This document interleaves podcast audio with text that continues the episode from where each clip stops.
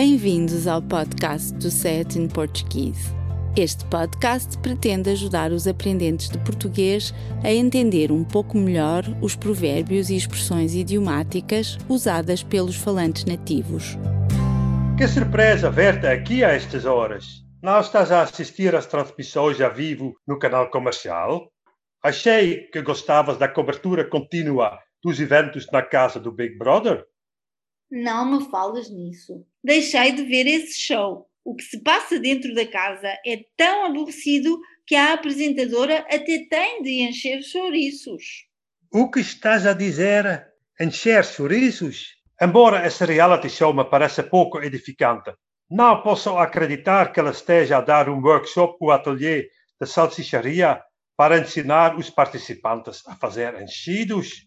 Está longe de ser esse o caso, mas entendo a tua confusão. Fui eu que não pude resistir à tentação de usar esta expressão para dizer que ela estava a falar sem dizer nada, só para ocupar tempo morto. Não percebo o que é que os chorizos têm a ver com preencher um tempo vazio com assuntos irrelevantes. A criação de chorizos não se enquadra na esfera da atividade do talho. Tens razão. Antigamente faziam-se em casa, mas hoje em dia são produzidos por um talhante. Para não se desperdiçar as carnes e gorduras de menor qualidade, cortam-se em pedacinhos e temperam-se com sal, alhos picados, massa de pimentão, vinho branco e, em alguns casos, sangue de porco. Essa massa é depois embutida num pedaço de intestino grosso ou tripa de porco, é daí que vem o nome embutidos ou enchidos. São famosos nos quatro cantos do mundo, quase tanto como os pastéis de Belém. Então, enchidos e chorizos são sinônimos, não são? Não, meu. Enchido é o nome comum e existem muitas variedades. Para dizer a verdade, cada região tem a sua própria receita e usa um nome diferente alheiras, buchos, maranhos, cacholeiras, linguiça, etc. O chouriço é um tipo de enchido, o mais tradicional e, ao que sei, mais famoso que existe em Portugal.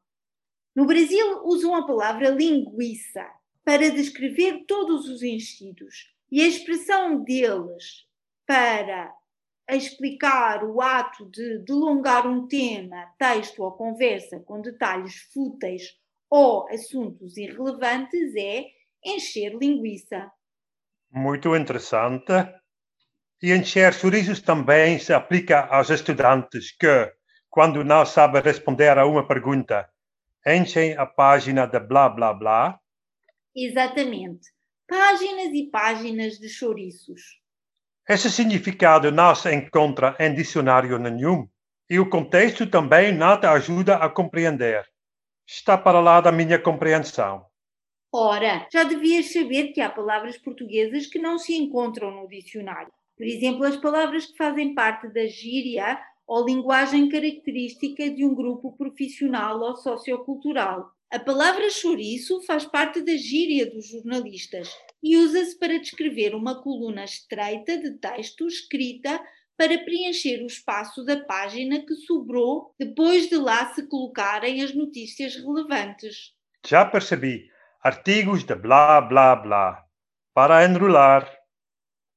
É também o que os apresentadores de reportagens de rádio e televisão fazem quando há algum problema técnico ou quando precisam de fazer tempo como uma lenga-lenga qualquer. Pois é, está explicada a palavra, a expressão e os seus usos. Tens mais exemplos para nos dar? um número infinito, mas não quero correr o risco dos nossos ouvintes nos acusarem de encher chorizos. Então qual é a tua sugestão? É melhor ser sucinto e ir direto ao assunto sem rodeios.